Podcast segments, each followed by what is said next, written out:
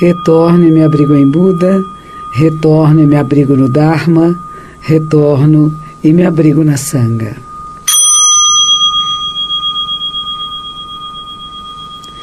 Buda, Dharma e Sangha, as três joias, os três tesouros. O ser que acorda, que desperta, para o Dharma, para a lei verdadeira, e a Sangha, comunidades praticantes que facilitam a nossa prática incessante. Existe um texto muito bonito que fala que Prajna Paramita, sabedoria perfeita, é a mãe de todos os Budas. Hoje estamos aqui com a alegria de estar com o Otávio Léo. Boa noite, Otávio. Boa noite, Monja. A gratidão é minha. É bom que pelo menos uma vez por mês a gente é, se encontre aqui, não é? É verdade. o Otávio mora na praia, então não, nem é. sempre está aqui na, na nossa montanha de São Paulo. É verdade. E, Monja, sempre hum. eu, quando estou aqui, trago algumas perguntas né, que Sim. possa Lá na, na Índia se diz assim: quando você está com o mestre, faça uma pergunta para ele que possa mudar o teu Dharma. Hum. Isso é do budismo ou não? Não, mas. uma, uma pergunta que tenha um significado que possa transformar a tua vida. Eu penso nisso sempre antes de estar aqui. E hoje eu pensei assim: quais os três livros que a senhora que mais impressionou a senhora de budismo? Hum. Ou os três livros que a senhora recomendaria para alguém que não tem condição de pertencer a uma sanga, apesar que hoje tem até a formação da monja, que é uma formação em Zen Budismo pela internet. Hum. Mas quais os livros que tocam a senhora? Seriam os Sutras de Buda? Ou seriam livros mais simples para as pessoas que não conhecem? Vale indicar o seu. O livro que mais me impressionou foi o Shobogenzo, de Mestre Dogen. Nós não temos isso traduzido para o português ainda, tem trechos, alguns autores traduziram alguns trechos. Eu acho que o fundador da nossa ordem, Mestre Rei Dogen, que viveu no século XIII, realmente é um pensador incrível, maravilhoso, a razão pela qual me tornei monja e que acabei me aprofundando no Zen Budismo foi ao ler os, alguns trabalhos dele, ouvi meu professor mencionando, mas nós não temos muito disso traduzido. Tem alguns livros que eu fiz, são sete ou oito agora, não sei, onde eu procuro traduzir para o português da nossa época os ensinamentos de Buda e os sutras de Buda, né? Eu não invento nada, não tem nada que seja minha criação, não tem ensinamento meu. Eu sou apenas uma monja de uma tradição chamada Soto Zenshu e tudo que eu faço é transmitir os ensinamentos dessa tradição. Então, os livros que vocês podem encontrar nas livrarias. Tem um novo que vai estar saindo agora, que ainda não está pronto, está para sair, que se chama Aprendendo a Viver o Agora, que é da editora Planeta, que são algumas dicas de como fazer zazen, de como usar meditação no seu dia a dia.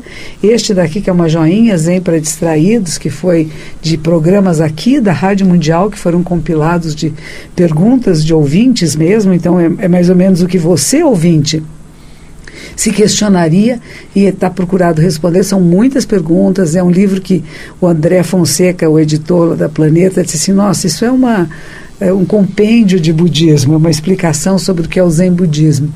E o Nilo André Cruz, que é aqui o nosso produtor do programa, é que teve a paciência de compilar e de não só ele transcreveu a transcrição, ele até pediu que alguém ajudasse, mas ele pôde pesquisar aquilo que eu falo, porque muitas vezes eu falo palavras que para mim são tão comuns e o ouvinte pode não ter conhecimento. Então ele fez um trabalho bem interessante de estudo budista.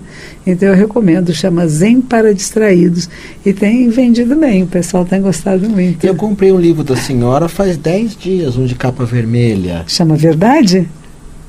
Verdade. Isso, que é um livro muito, é, é um livro socrático, para quem não conhece, é. a monja faz perguntas, né? Não dá tantas é. respostas. É. Perguntas que nos que nos movimentam, não é? É um livro da editora Record, o selo best-seller, e ele chama Verdade, que é exatamente isso. Nós usamos palavras, expressões e não pensamos sobre elas.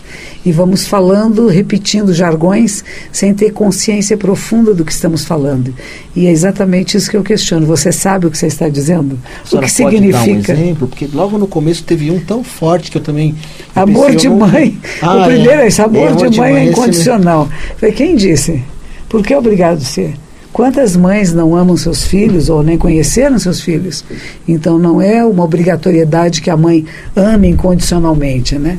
Então a gente tem que tomar cuidado com isso, porque aquela, aquela que tem um filho que a maltrata e que ela acaba, tem algumas que até entregam o filho à polícia, vai dizer ela não amou seu filho, ela não tinha amor incondicional? Não, não tinha mesmo, porque esse ser humano não era capaz de amar e não houve uma reciprocidade. Então, amor incondicional não é dizer eu te amo em qualquer circunstância, é um pouco difícil dizer isso para uma pessoa que está apanhando, que está, né?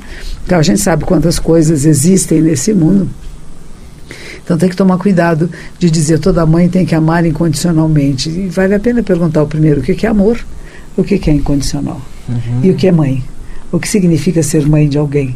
Não é só a mãe biológica, né? Mas quem é que cuida, quem é que dá afeto, quem é que educa, né? É. Então eu, eu, peguei várias dessas frases. A ideia foi da editora Raíssa Castro e, e eu acabei questionando um pouco essas expressões.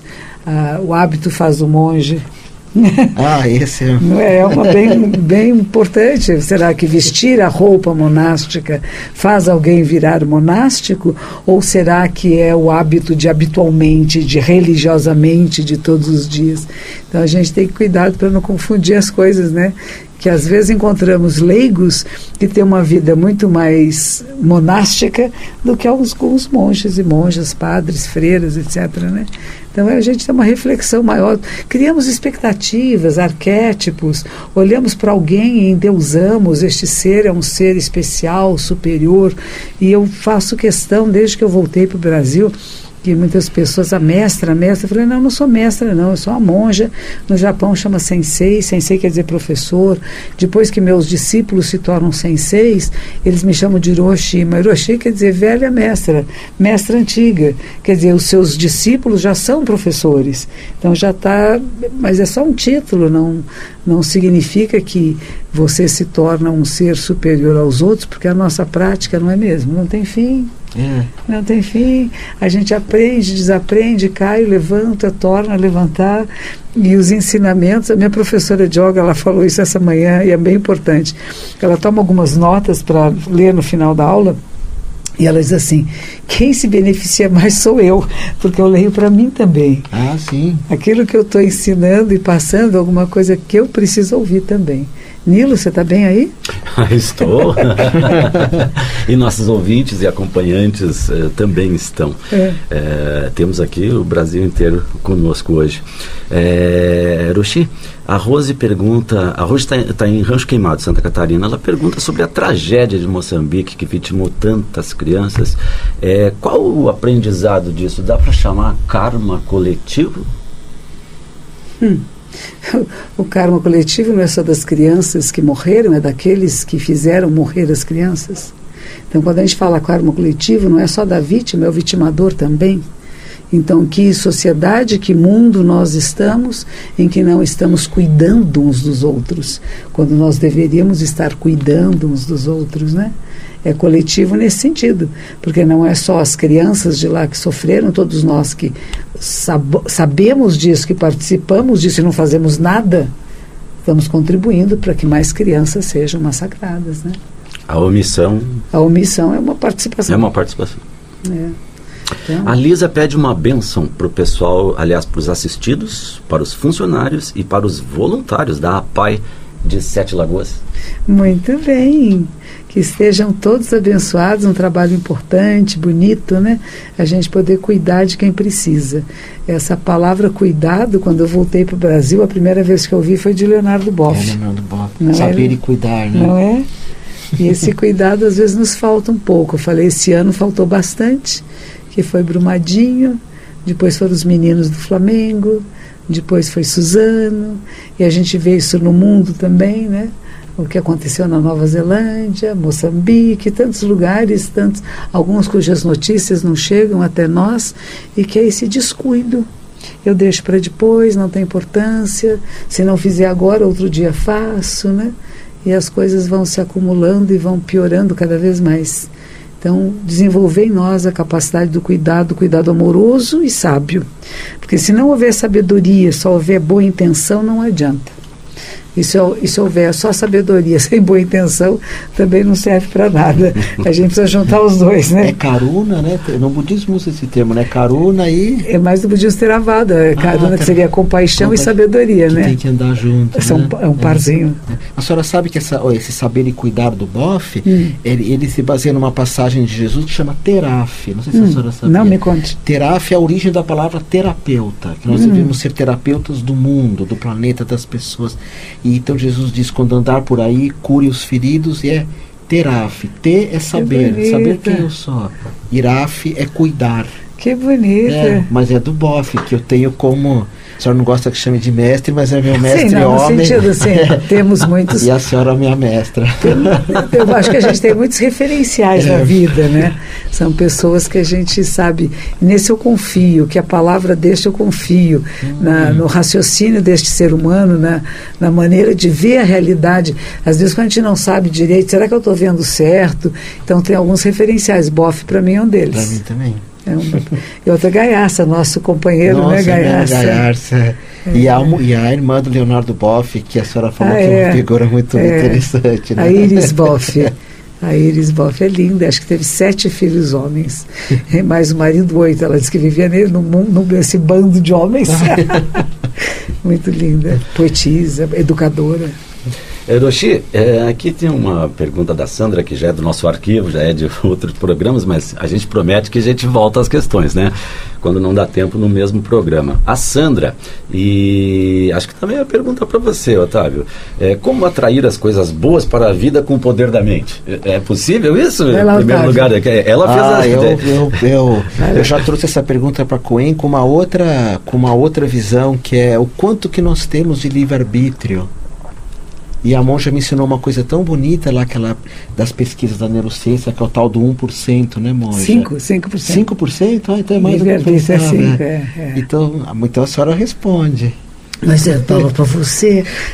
Mas a, a, resposta que eu tenho, eu, eu tenho a impressão que é melhor pensar positivo do que negativo. É mas quando a gente faz a zazen, eu que sou um iniciante, eu percebo que não é possível controlar. A senhora consegue controlar o tempo inteiro o pensamento positivo? Não, não é controlar. O zazen não tem nada a ver com controle. O zazen tem com questão de observar. Mas existe uma coisa interessante que nós estamos sendo muito bombardeados por, por notícias muito prejudiciais e que não são benéficas. E isto vai fazendo que a gente tenha a impressão que as pessoas são más e que o mundo não tem solução, quando não é verdade. É uma minoria que vai aparecer na mídia exatamente por ser o extraordinário, não é o comum. O comum não está se falando, as pessoas são benéficas, que cuidam umas das outras, as pessoas que têm sucesso. E é interessante isso. Às vezes a gente quer ter muito sucesso e a gente cria uma ideia do que é esse sucesso. Se eu tiver tal emprego, eu vou ser feliz. Se eu tiver tal condição, mas você não percebe que a felicidade está em você e no, no prazer da existência e mesmo na dificuldade, mesmo em não obter aquilo que você achou que traria a sua felicidade e perceber às vezes que só essa procura já é muito agradável. Então, sair um pouco desse lugar de que se eu tiver pensamento positivo, eu vou conseguir tudo que eu quero, mas será o que você quer adequado para você? De novo, no meu livro, Esse Verdade, tem a frase: Deus escreve direito por linhas tortas. o que é isto? É o que eu quero, mas esse eu que quer é o eu pequeno, é o eu menor, é o eu egóico, é aquele que nem vê a realidade como um todo, que é tão pequenininho, que só vê o muito próximo de você mesmo e nem percebe quando está fazendo coisas que não são benéficas para você mesmo. Então, a minha prática toda é dizer: acorda, desperta, tenha uma visão mais ampla de você e do mundo. Havia um professor de neurolinguística que eu encontrei há muitos anos em Porto Alegre. Ele dizia que nós podíamos ser como dois bichinhos. Um deles era girafa, outro chacal que a girafa tem aquele pescoço comprido, porque quem vê longe percebe a grande distância que está acontecendo. E o chacal não, ele vê pequenininho.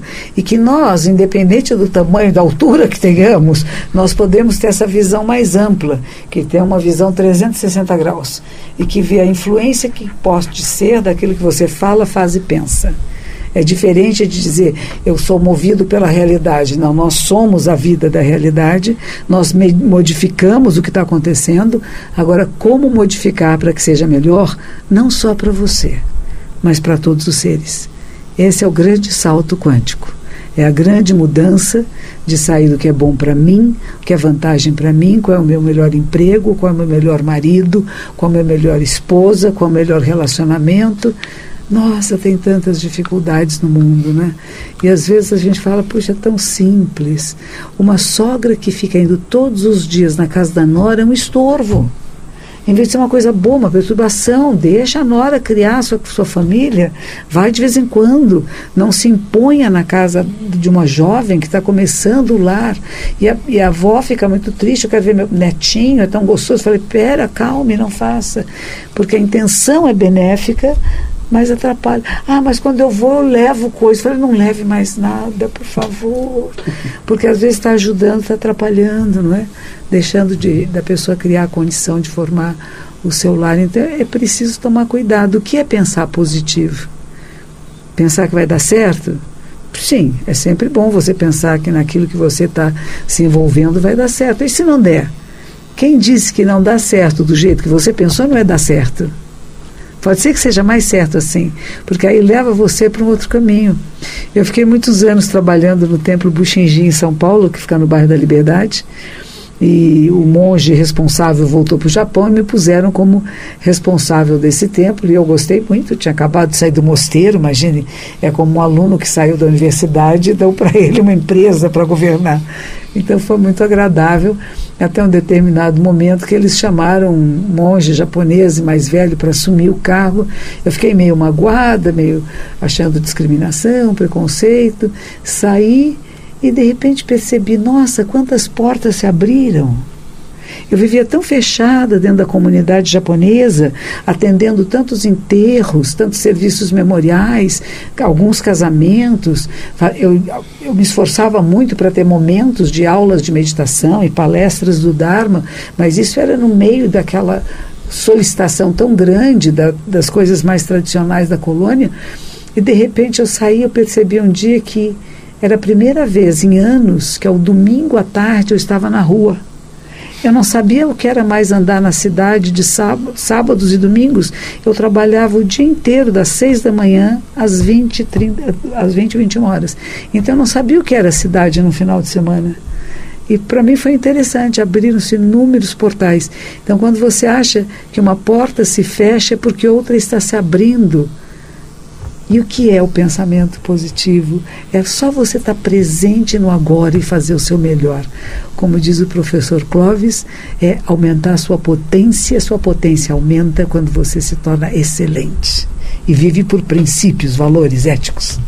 É bonito isso, é né? Bonito. Eu lembro que a senhora, no, naquela época, nem palestrava fora mesmo. Não, imagina. E a senhora tá, e, e, teve toda uma. que não vem ao caso também entrar, uma série de situações que magoou muito a senhora, né, no momento da saída. Ah, sim, foi muito é, feio. É. Fizeram coisas muito impróprias, inesperadas. É, Senhores de cabelos brancos, eu falei, o que, que, é isso? Senhores que eu tinha confiança neles mentiram na minha frente. Falei, nossa. E aí eu fiquei pensando, o mundo da política é um pouco isto, né? Você mente na frente do outro, é mentira. Vocês dois sabem que é mentira, o resto do mundo pode não saber, né? Mas vocês dois sabem.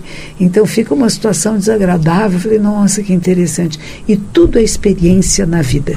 Não tem esta, foi, foi ruim, foi, foi desagradável, foi. Mas eu não estou mais lá. É, e eu não sei como é que estão as pessoas que fizeram isso. Eu não sei o que aconteceu com eles e hum, também a gente acaba se distanciando, né? É. Mas acho que o mais importante é escolhemos um caminho e que esse caminho seja de retidão, que esse caminho seja de valores éticos, de princípios, de votos. Esse é o meu caminho. Se as outras pessoas não podem cumpri-lo, é porque elas não têm condição e não adianta exigir deles ser quem eles não podem ser. Eles apenas se manifestaram como podiam se manifestar naquele momento. Nilo, você tem mais alguma coisa? Você está tão um, queimado de sol. Trabalhando na roça, né? É isso aí. É, o assunto agora, eh, a gente vai para a espiritualidade. A Solange. É, bom, deixa eu perguntar uma coisa para vocês dois, que já devem ter sido uh, questionados várias vezes. Alguém já deve ter perguntado para vocês se vocês são ateus. A Solange pergunta: é possível ser budista e ateu ao mesmo tempo? Sim, é. Eu, o, o, a Eubiose, que é uma escola de mistérios, tem uma frase que eu gosto muito que dizia assim: ateu é o que não acredita nos deuses criados pelo homem. Aham.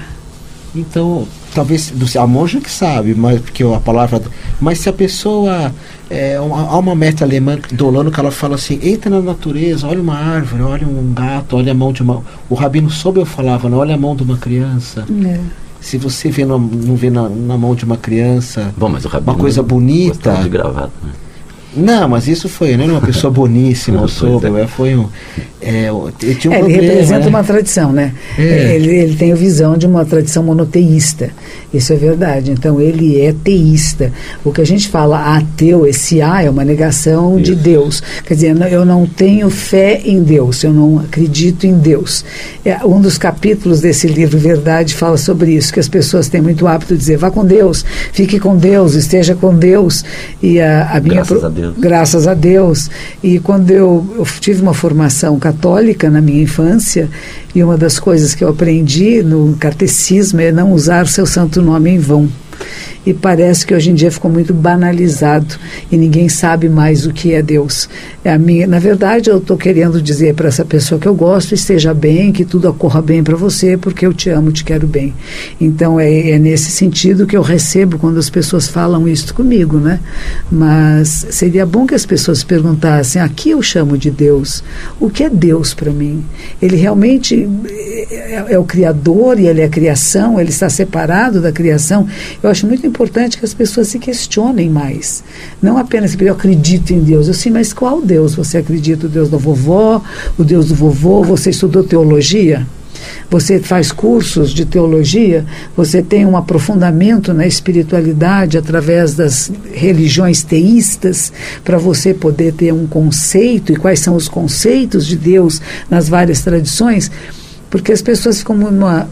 É uma questão muito complexa para ser tratada dessa forma tão simples: creio ou não creio. Então, é, é, o que eu levanto nesse livro é pergunte mais, questione-se o que é. Dentro do budismo não há conceito de Deus.